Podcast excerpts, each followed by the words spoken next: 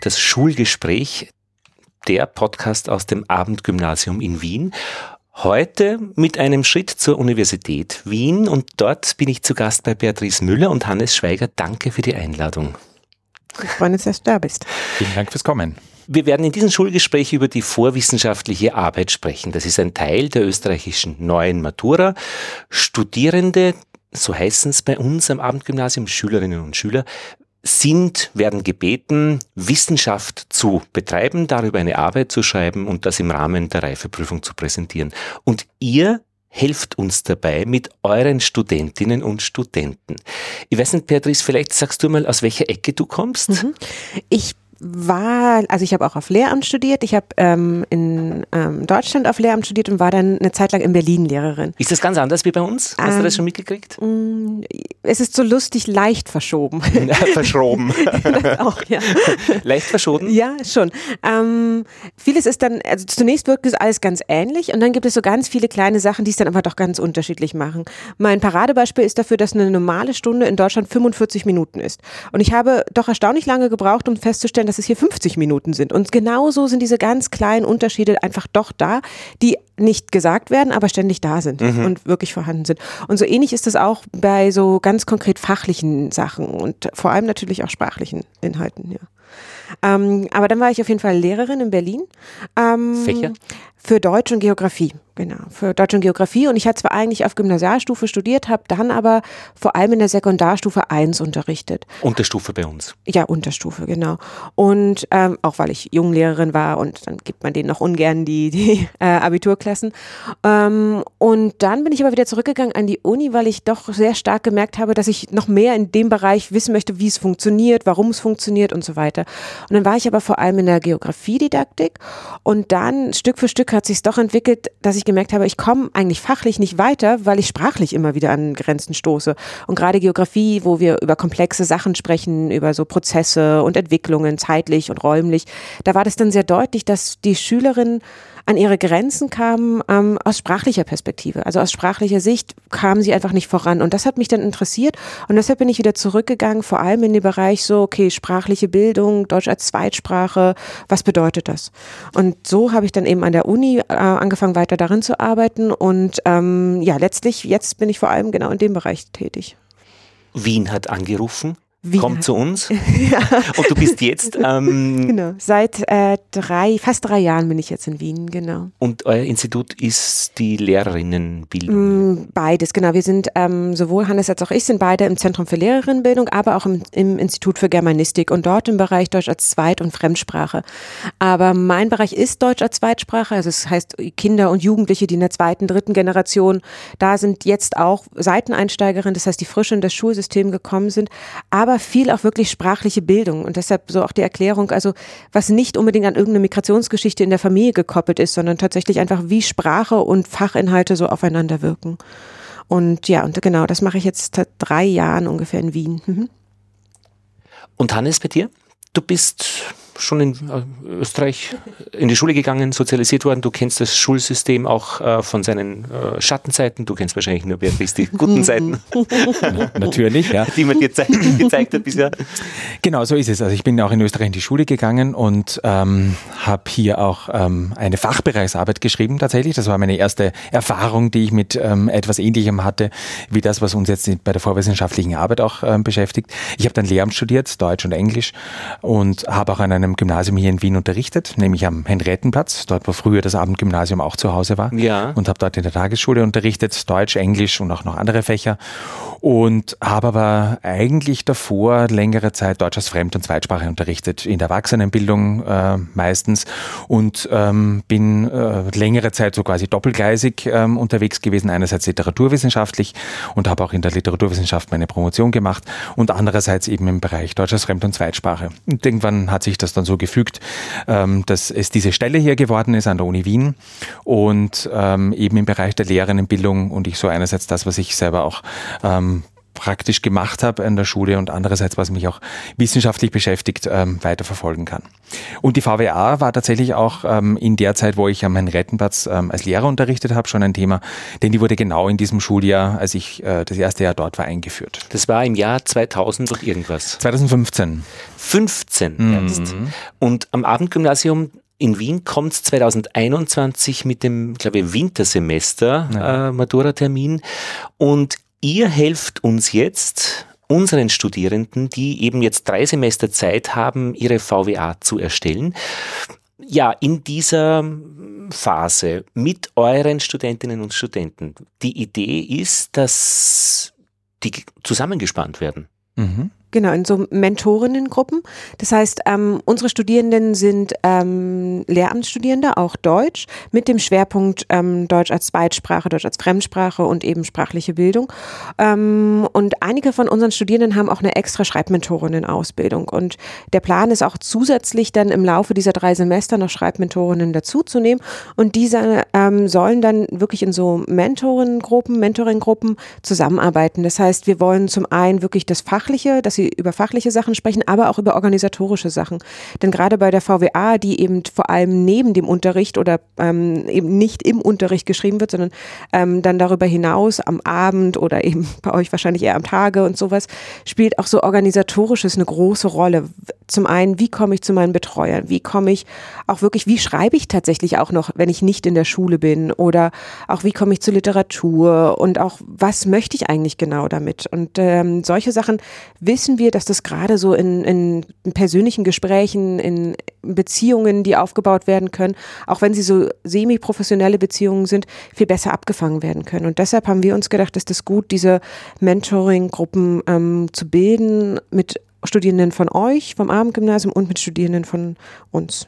Und das ist auch aus der Erfahrung, die wir mit diesem Projekt schon haben in den letzten Jahren entstanden, denn wir haben jetzt schon zwei Jahre in dem Projekt gearbeitet, eben mit dem Henriettenplatz zusammen und dort mit der Tagesschule und ähm, haben da zunächst auch wirklich begonnen bei der Themenfindung und ähm, Eingrenzung des Themas mit einer dortigen siebten Klasse und haben die dann begleitet ähm, bis ähm, zur Abgabe der VWA und da hat sich auch gezeigt, dass gerade dieses Arbeiten in kleinen Teams, in kleinen Gruppen ähm, am sinnvollsten ist und ähm, auch den, den Schülerinnen und Schülern und in dem Fall jetzt den Studierenden am Abendgymnasium am meisten bringen kann, weil man da ganz konkret an den ähm, Bedürfnissen, an den ganz individuellen Wünschen auch ansetzen kann der, ähm, der Schülerinnen und ähm, unsere Studierenden sich auch ganz gut darauf ähm, dann einstellen können. Also dieses ähm, Arbeiten in den Mentoring-Gruppen hat sich da auf jeden Fall bewährt, wobei es uns auch immer wieder darum geht, dass wir die Frage stellen, wie können wir denn auch etwas dazu beitragen, dass im Unterricht, ähm, und zwar im Unterricht aller Fächer auch schon so gearbeitet wird, dass das etwas für ähm, die VWA bringt, dass man gut darauf vorbereitet ist, dass man also das auch lernt, was man brauchen kann, einerseits sprachlich, andererseits fachlich oder auch eben was das Schreiben von Texten betrifft, ähm, was für die VWA selbst dann wichtig und, und relevant ist. Denn wir wissen eben aus dem Unterricht vor allem, dass es Fächer gibt, da wird geschrieben und es gibt viele Fächer, da wird wenig geschrieben. Ähm, und das ist auch eine gewisse Tradition, die sich so aufgebaut hat. Und das ist ähm, auch in Deutschland ähnlich, dass es eben Fächer gibt, wo man viel, die auch explizit als sprachlich hervorgehoben werden und dann Fächer, wo das weniger der Fall ist. Nur wenn man sich dann anschaut, wie die Prüfungen stattfinden, auch die Klausuren oder auch alles, wie geprüft wird, ist das eben tatsächlich sprachlich und vieles schriftlich. Also auch wenn ich vorher den Stoff vor allem mündlich vermittle und naturwissenschaftliche Fächer werden dafür gerne ähm, zu Rate genommen, dann ist die Prüfung trotzdem schriftlich. Und da gibt es eben eine große Differenz. Und wenn Sie dann aber gerade in dem Bereich, und wir wissen, dass die Schülerinnen und Studierende gerne in dem Bereich zum Beispiel ihre VWA schreiben möchten, dann würden die das gern, fühlen sich aber nicht kompetent genug, weil sie es nicht getan haben bisher. Und deshalb ist es für uns auch wichtig, dass wir für den normalen Unterricht, den Regelunterricht auch solche Phasen immer mal mit einbringen könnten. Und dabei eben auch äh, berücksichtigen, dass man, dass man oder versuchen zumindest ähm, einen Weg zur VWA zu finden, der ähm, deutlich macht, es ist zwar vielleicht ein langer Text, der jetzt dabei entstehen muss, aber ähm, es ist wichtig, das sozusagen in kleinen Schritten anzugehen. Und ähm, uns ist wichtig auch, ähm, dass wir schauen, wie können wir die Studierenden, die Schülerinnen und Schüler auch dazu bringen, überhaupt mal in Schreiben zu kommen dann, ähm, wenn sie mal ihr Thema gefunden haben, wenn sie ihre Fragestellung gefunden haben, wenn sie prinzipiell wissen, was sie tun möchten, wie sie dann auch tatsächlich beginnen können äh, zu schreiben. Denn in der Erfahrung jetzt bisher in dem Projekt war oft ein Problem, sagen, da gibt es diese große VWA, das ist ein, ein großes ähm, Ding, das ähm, da wie ähm, etwas Unbewältigbares vor mir schwebt und ich äh, weiß nicht recht, wie ich das anpacken soll. Und es ähm, ist ganz wichtig, dass ähm, wir versuchen hier in möglichst äh, ja, in kleinen Schritten eben auch ähm, an dieses große Projekt ähm, heranzuführen, äh, damit das Ganze nicht etwas so Abschreckendes hat, wie es vielleicht zunächst äh, mal haben könnte.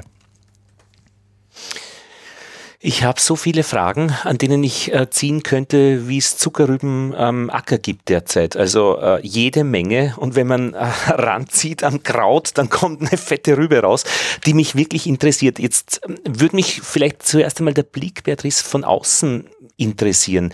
Was hast du denn für einen Eindruck, wie, also außen, es stimmt ja nicht mehr richtig ganz, aber wenn du aus Deutschland kommst und in einer deutschen Tradition aufgewachsen bist, was hast du denn für einen Eindruck? Dieses Vehikel VWA, vorwissenschaftliche Arbeit in Österreich an den Schulen. Mhm. Wie geht's? Also sowas wie eine Facharbeit, eine große Abschlussarbeit gibt es natürlich auch in Deutschland. Die ist nicht verpflichtend äh, in jedem Bundesland. Es gibt manche Bundesländer, da gibt es sowas, ähm, die dann eben auch so ähnlich wie Fachbereichsarbeiten oder sowas sind.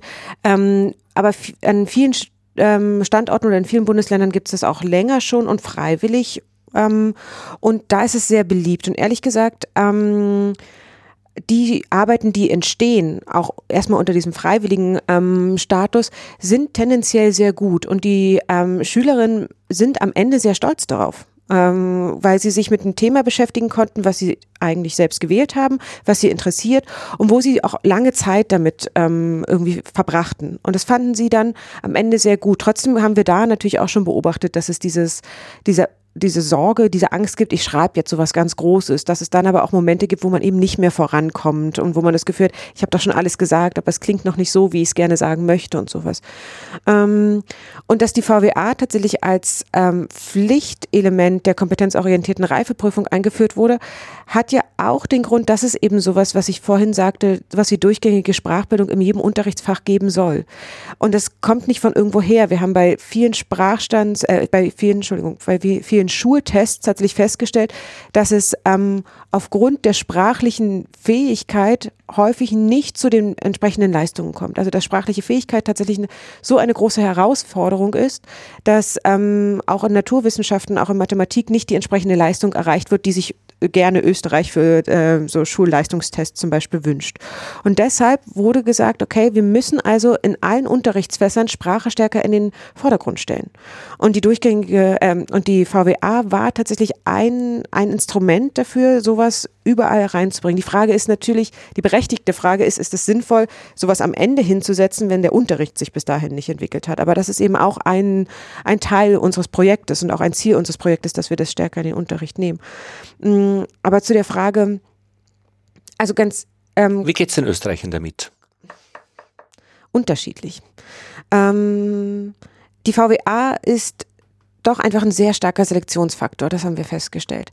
Genau diese Gruppen, die ähm, eben diese sprachlichen Probleme haben, werden dort noch stärker in diese Situation gebracht.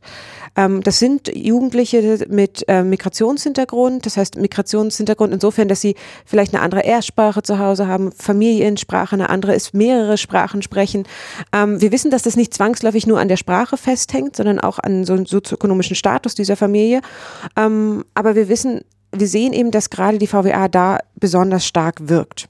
Und dann auch aus so äh, kleineren Erhebungen oder auch so aus Gesprächen, die wir haben, sehen wir das äh, anekdotenhaft zwar, aber dass ähm, sowas wie ein, ein Computer zu Hause oder die ähm, Zeit äh, mich am Nachmittag hinzusetzen und das zu schreiben, gerade bei Kindern, die es sowieso schon schwer haben im österreichischen Schulsystem, ähm, dass das besonders schwierig ist im Sinne der VWA. Und deshalb bezeichnen wir die VWA auch teilweise als Selektionsfaktor, weil er eben genau an diesen Stellen, wo es sowieso schon schwer ist, nochmal extra verstärkt wird. Wenn aber eine VWA erfolgreich geschrieben wird, ähm, und das sogar ein Thema ist, was sich die Schülerinnen ähm, oder Studierenden eben selbst aussuchen können, dann sind die sehr zufrieden teilweise, dann sind sie sehr glücklich und wirklich stolz. Und dann kann das auch wirklich ähm, ein, ein Faktor der, des Empowerments sein. Denn sie haben sich eben auch mal unabhängig von Lehrerinnen, die sie bis dahin eigentlich fast immer im Lernprozess irgendwie hatten, ähm, mit etwas beschäftigt und können auch wirklich was präsentieren. Ähm, und deshalb wenn sie es geschafft haben, kann es eine sehr gute Erfahrung sein. So geht es den Österreicherinnen. Aber bis dahin kann es ein sehr steiniger Weg sein. In Deutschland hast du gesagt, äh, gibt es vergleichsweise äh, Arbeiten. Also genau, so, so auch Teile der, der, des Abiturs kann es sein, ja. Aber weniger jetzt mit diesem deklarierten wissenschaftlichen Aspekt, dass man ja. sagt, äh, äh, das ist eine wissenschaftliche Arbeit. Genau. Ich also so, dass das überhaupt so vorwissenschaftlich, wissenschaftlich genannt wird, das ist neu. Mhm. Ja, also das gibt es zumindest nicht in Deutschland. Es wird Facharbeit genannt oder ähm, sowas tatsächlich. Ja. Ich finde ja die ganze Sache ja eigentlich großartig, äh, weil sie eben so viele Auswirkungen hat auf eigentlich die acht Jahre vorher. Nur das wird sich erst in den kommenden Jahrzehnten entwickeln. Und dann bis dorthin haben wir den Selektionsprozess beziehungsweise eben die sprachlichen äh, Problemstellungen abseits von all diesen Dingen, die wir erleben, was die Wissenschaft betrifft oder die Vorstellungen darüber. Wir wissen ehrlich gesagt nicht, ob die danach besser sind. Das können wir eben erst wirklich beobachten, wenn wir genau diese Schülerinnen und ähm, Schüler, die also die diese vorwissenschaftliche Arbeit schreiben, wenn wir die weiter begleiten würden. Aber solche Projekte Kenne ich gar nicht. Aber die Frage ist, ob die Schule besser wird. Weil, ja. Genau, das ist zu hoffen. Ne? Das ist ja, ja sagen, auch der, der Effekt, den die VWR hoffen, ho hoffentlich produziert, ne? dass man sagt, okay, es ist wichtig, dass wir uns tatsächlich in allen Fächern auch darum kümmern, mhm. um das, was sprachliche Bildung ähm, heißt, äh, dass wir uns in allen Fächern auch ähm, um äh, darum kümmern, wie kann ich ähm, an meine Quellen herankommen, wie kann ich ähm, etwas recherchieren, äh, wie kann ich beurteilen, was jetzt wirklich relevante Quellen sind für mich ähm, oder nicht, wie kann ich sagen auch schon kleinere Arbeiten so gestalten, dass ich eine Frage Frage habe, ähm, die mich interessiert, der ich nachgehe und ähm, wo kriege ich Informationen dazu her, um diese Frage zu beantworten. Und das kann ich ja tatsächlich in allen möglichen Fächern auch ähm, konkret gestalten. Hannes, deine Sicht, wie gut funktioniert das in Österreich jetzt? Naja, ähm, sagen wir so, es könnte besser funktionieren. Ja, was ähm, funktioniert ich, nicht? Wenn ich jetzt denke, naja. Oder was funktioniert? Was funktioniert ist, ähm, wenn man sich jetzt ähm, so, äh, insgesamt die Schulen anschaut, dass ähm, der allergrößte Teil der Schülerinnen und Schüler die Arbeit abgibt. Mhm. Das funktioniert. Müssen sie ja. Sie müssen es ja, ja, sonst haben sie keine Matur. Reifeprüfung und äh, können es aber nicht weitermachen. Das, das, funktioniert, das ist doch schön, das, wenn es funktioniert. Das ist immerhin etwas. Ja. ja. Aber was, glaube ich, nicht funktioniert da ist... Da gibt es noch was, was funktioniert, wenn wir gleich noch beim Positiven bleiben. Mm, dass es eine äh, doch mehr oder weniger zumindest intensive Diskussion darüber gibt, was man in der Schule machen muss, um die Schülerinnen und Schüler gut darauf vorzubereiten. Ach, das also ist doch auch schön. es hat eine Diskussion ausgelöst. Ja, und ja. das ist auf jeden Fall etwas äh, Positives. Und zwar eine Diskussion jetzt allgemeiner gefasst darüber, wie man in der Schule schon wissenschaftlich arbeiten kann oder wissenschaftliches Arbeiten ähm, auch vorbereiten kann im Sinne einer Wissenschaftsprobedeutung. Und das ist ähm, etwas Positives und etwas Sinnvolles. Was äh, auch die Fächer vielleicht schon ein bisschen tun können. Und äh, wie du auch sagst, es gibt auch schon gute Beispiele, wo das auch gut funktioniert hat. Hm. Haben wir sonst noch was Positives? Das, ähm, an den, an wie ist die Stimmung? Äh, wie ist die Stimmung? naja, ähm, die Stimmung, die Frage äh, ja? ist, wo, wo, man hinschaut. Ja, und, wo schauen wir hin? Ja, wo können wir wenn, hinschauen? also einerseits ähm, denke ich, hat, hat die VWR auch etwas Positives insofern ähm, äh, nach sich gezogen, als an den verschiedensten Schulen ähm, sehr viel Energie auch darauf verwendet wird und Zeit und man sich auch zusammensetzt, ähm, etwas zu tun, um die Schülerinnen und Schüler besser zu unterstützen. Also das ist zum Teil ganz bemerkenswert und erstaunlich, was an einzelnen Schulstandorten alles gemacht wird ähm, und was da auch für wirklich gute Beispiele ähm, für Vorbereitung auf die VWA, Begleitung der VWA ähm, ähm, passiert, die ähm, jetzt auch teilweise gesammelt werden, etwa auf der Ministeriumswebsite zur VWA, wo man also sieht, was alles ähm, an kreativer Energie da freigesetzt wird in, der, in der Vorbereitung auf die VWA. Auf der anderen Seite ist es, was die Stimmung betrifft, wenn ich jetzt an die, an die eigene Schule auch denke, in der ich gearbeitet habe, ähm, schon auch bei vielen ein großes Gefühl der Überforderung ähm, auf vielen Seiten. Und zwar Überforderung auf Seiten der Lehrer und Lehrerinnen, ähm, die sich jetzt nicht unbedingt ähm, intensiv mit wissenschaftlichen Arbeiten tagtäglich beschäftigen und jetzt aber wissenschaftliches oder vorwissenschaftliches Arbeiten, wobei auch die Frage ist, was das eigentlich genau ist, ähm, jetzt begleiten sollen. Und auf der anderen Seite, was die Schülerinnen und Schüler betrifft, die ja doch ähm, einerseits die große Chance haben, selbstständig zu arbeiten, auf der anderen Seite diese Selbstständigkeit eben auch eine Überforderung mitunter darstellt weil die Übungsphase eben sehr gering bisher ist. Sie müssen dann wirklich diese VWA schreiben und vorher sind sie ähm, eben nicht in den Prozess gegangen und haben sich, also ganz selten stellt man sich doch an den Unterrichtsfächern leider die Frage, warum passiert das jetzt eigentlich? Warum interessiert es mich jetzt auch? Also wirklich eine wissenschaftsgeleitete ähm, Strategie innerhalb der Unterrichtsfächer. Denn wir sind doch häufig, allein dass wir Unterrichtsfächer so stark trennen, häufig sind wir in der Tradition verhaftet, ähm, dass wir einen Lehrplan haben ähm, oder ein Schulbuch, je nachdem. Ähm, und danach gehen wir die verschiedenen Themen durch und das wird behandelt. Das heißt, wir bleiben eigentlich im deklarativen Teil und fangen fast nie an, wirklich explorativ oder argumentativ uns mit Sachen zu beschäftigen. Und das ist ja eigentlich die Idee auch der VWA. Und das ist was eigentlich sehr Gutes an der VWA, weil das wäre ja schön, wenn wir die Schule und die Schulkultur, Tradition in diese Richtung bringen könnten. Nur das stellt eben auch wirklich eine große Herausforderung dar. Weil es eine große Veränderung auch eigentlich bedeutet. Ich habe gestern erleben dürfen, wie mein 16-jähriger Sohn äh, für das Fach Deutsch einen Kommentar schreiben musste, geschrieben hat. Das Thema war Überwachung an den Schulen mit Kameras. Seine Meinung in einem Kommentar schreiben. Und es war wirklich interessant, diesen Prozess mitzuerleben. Mhm. Und bemerkenswert war für mich, dass er recht schnell eine präzise Meinung zu Computerbildschirm brachte und dann plötzlich die Stimmung gekippt ist, wir müssen 400 Wörter schreiben. Ja. Mhm. Und in dem Moment wurden Sätze aufgebläht. Er schrieb nicht mehr das, was man verstehen konnte, sondern einen, naja, äh, jetzt sage ich mal, heiße Luft. Es war aber mehr als heiße Luft. Es war die Konstruktion eines langen Textes ohne Inhalt. Und das finde ich doch bemerkenswert, wie sehr Deutschunterricht kontraproduktiv ist. Mhm. Ich weiß nicht, was man ändern müsste, dass das besser wäre, aber ich könnte mir vorstellen, dass es die Verpflichtung, 400 Wörter zu schreiben, nicht gebraucht hätte. das fand ich ganz interessant und, und ähm, was sein Text auch noch gebraucht hätte, wäre wirklich ein wenig recherchieren und nachschauen, mhm. was gibt es mhm. denn noch für Gegenargumente. Mhm. Ja. Das ist eigentlich ja. ein schöner Prozess, denn äh, genau. er hatte eine Meinung und wahrscheinlich hatte er die schon bevor er sich eigentlich mit diesem Text beschäftigt hat, also mit dem Produzieren des Textes, wusste auch ungefähr, was er sagen wollte, aber genau das, ähm, wie ich das dann verschriftliche mh, mm, und wie ich dann aber auch wirklich zu den, ja, zu einem komplexeren Meinung dazu komme, das wäre, genau dieser Prozess müsste eben unterstützt werden und ähm, da ist so eine Wortanzahl wie 400 wahrscheinlich nicht hilfreich, aber ähm, dein Sohn kann anscheinend gut formulieren, das heißt, er ist bildungssprachlich wirklich kompetent. Und das ist sozusagen schon mal ein Schritt. Und das ist eigentlich, wenn wir das geschafft haben, sind wir schon, ähm, sind wir schon ganz froh, weil dann können wir, dann können wir anfangen, das mit Inhalt zu, zu füllen. Denn ähm, es gibt einfach Schülerinnen und Schüler, die sind noch nicht in der Lage, ähm, diese heiße Luft oder was vielleicht ein bisschen mehr eben zu produzieren. Aber trotzdem, ja. Ja, aber das ist schön formuliert von dir. Ja, ähm, denn wir sind, und das ist ja, Schule ist doch Abbild der Gesellschaft. Das ja, heißt, ja. wir sind ja auch gewohnt, genau das immer zu lesen. Und ähm, was du sagtest, dass, wo komme ich zum Beispiel auch zu echten Argumenten zu dieser, zu der Frage, ist Überwachung in der Schule sinnvoll oder inwiefern könnte sie sinnvoll sein oder vieles, was da noch mit reinspielt.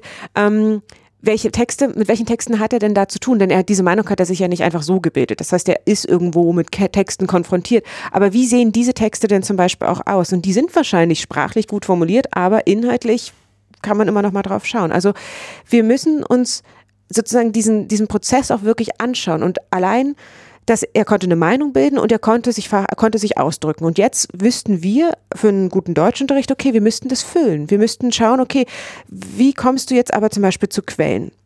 Oder allein die Einsicht, er braucht einfach noch Quellen, so, die ihm ein bisschen mehr Informationen dazu geben.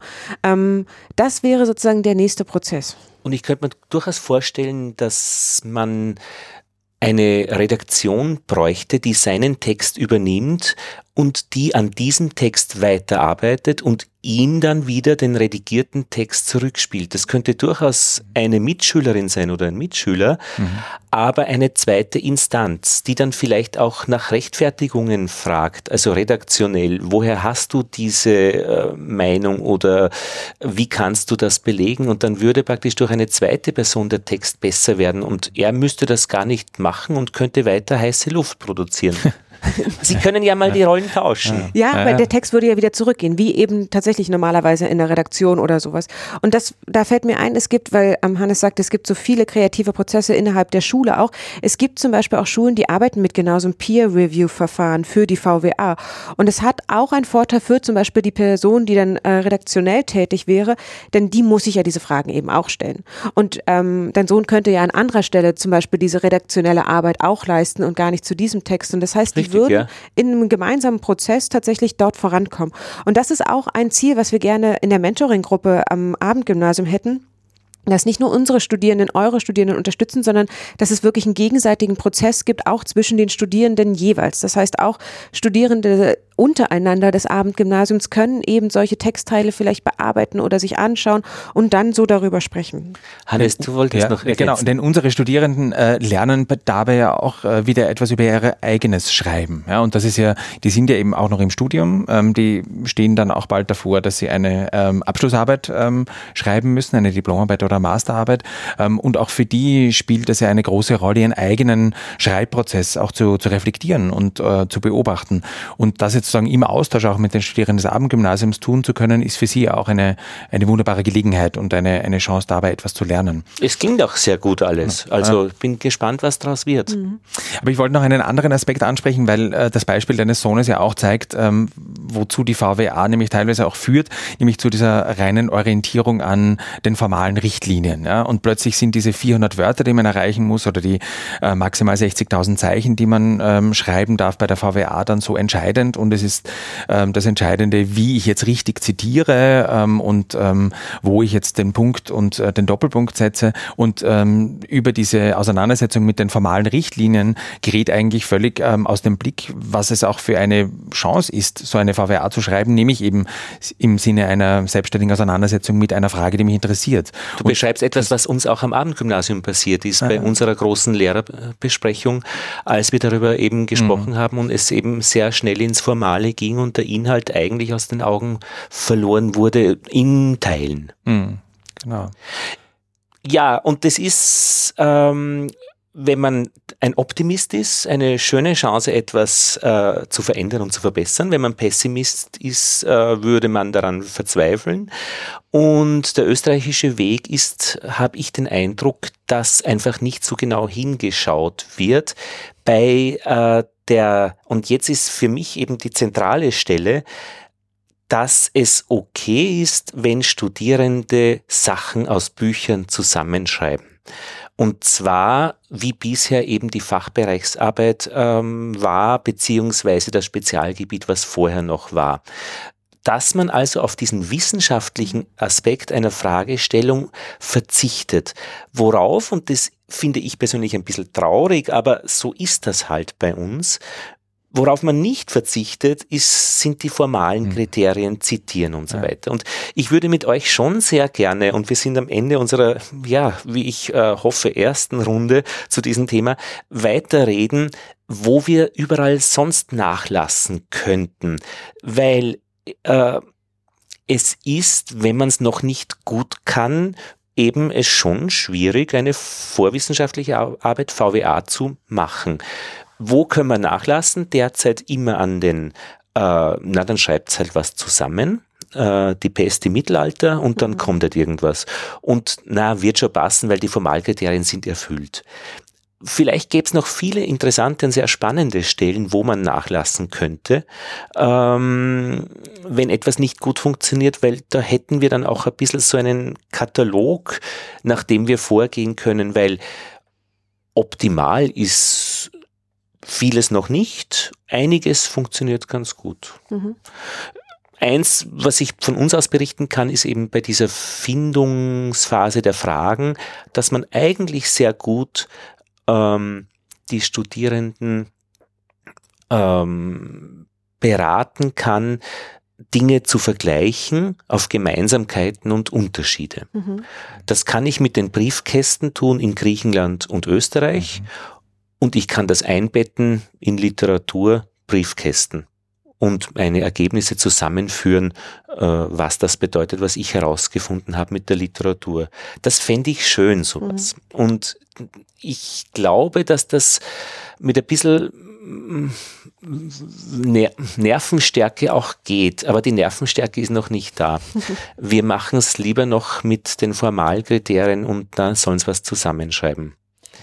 Als Optimistin würde ich sagen, es macht doch aber eigentlich mehr Spaß, solche Texte zu lesen und nicht welche, die formal den Richtlinien entsprechen. Und ich finde, das ist ein gutes Argument, auch alle zu überzeugen, mal zu schauen, was sich entwickelt und gemeinsam zu schauen, was sich entwickelt. Ja, schon, Beatrice, aber wir sind in Österreich und wenn etwas gut ist, haben wir gelernt, muss es auch wehtun.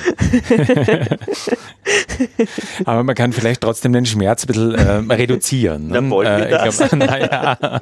naja, und der, der, der, die Sache des Scheiterns ist dann schon mhm. auch äh, im Raum, weil es gibt letztlich auch eine Note dafür und äh, das Schulsystem tritt halt auch schon sehr kräftig auf. Und wie soll ich so eine freie Landschaft wie das Forschen mit möglicherweise auch negativen oder keinen Ergebnissen ähm, betreiben, wenn dahinter mein Maturazeugnis steht. Vielleicht funktioniert das einfach grundsätzlich nicht. Und das wäre wieder die pessimistische Seite, dass wir etwas tun, was eigentlich nichts an Schulen verloren hat.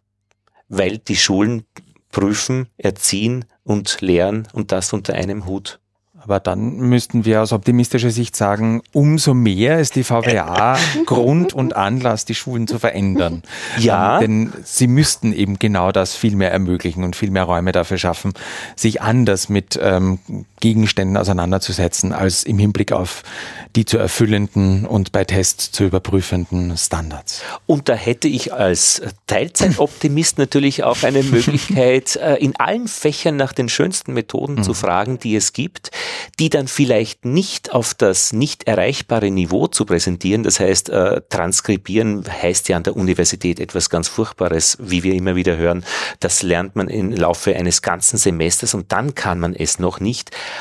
Allerdings ein Interview abzuschreiben, ich glaube, das wäre doch ein mögliches Nachlassen und eine Möglichkeit, dass auch Schülerinnen und Schüler Gespräche führen können, die in ihrer Arbeit dann auch vorkommen.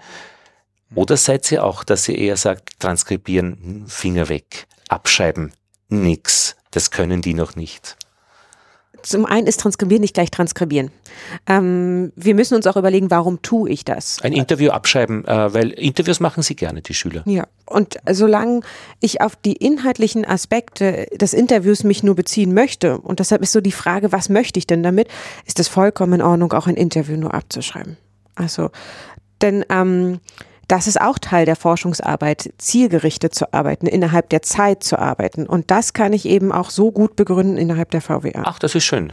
Begründet, begründet zielgerichtet, mhm. genau, auszuwählen zielgerichtet und ähm, prozessorientiert. Ich glaube, das ist schon äh, bei der VWA wirklich auch im Hinblick auf die Beurteilung, das was du äh, das ist angesprochen hast, etwas ganz Entscheidendes. Genau. Sturheit führt zu Punkteabzug.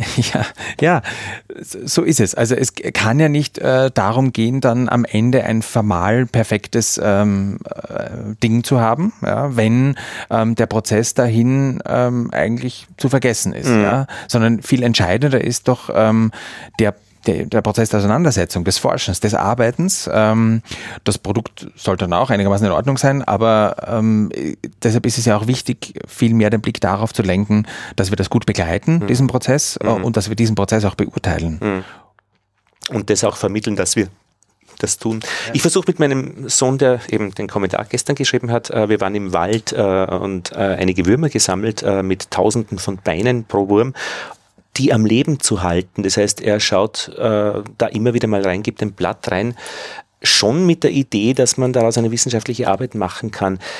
Und das funktioniert ganz gut, aber ich, ich, ich würde nie im Leben eingreifen in diese Geschichte und sagen, du sollst das jetzt protokollieren und du musst das jetzt äh, und äh, in, mit irgendwelchen Regeln zu, zu versehen. Ich glaube, das sollte man auch ein bisschen trennen eben. Also dieses Schauen, was passiert, von dem, naja, wenn es halt dann in Richtung VWA geht, keine Ahnung. Also da wäre es noch viel zu reden, glaube ich. Ja. Ich weiß nicht, habt ihr selbst gern geforscht, etwas selbst herausgefunden, als Kind, Jugendlicher, Sachen ausgegraben das ist in unser Büchern? Beruf. Also natürlich ja. aber schon, aber wann hat das angefangen? Als ich, ich, meine, ich kannte jede, den Inhalt jeder Schublade bei uns zu Hause.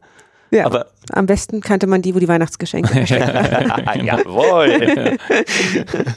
aber auch selbst irgendwie? Ja, also da ich auf einem Bauernhof aufgewachsen bin ähm, und ähm, als Einzelkind auf einem Bauernhof aufgewachsen bin, gab es äh, viel Anlass und Gelegenheit zu forschen. Äh, was soll man sonst ja. tun auf einem Bergbauernhof alleine?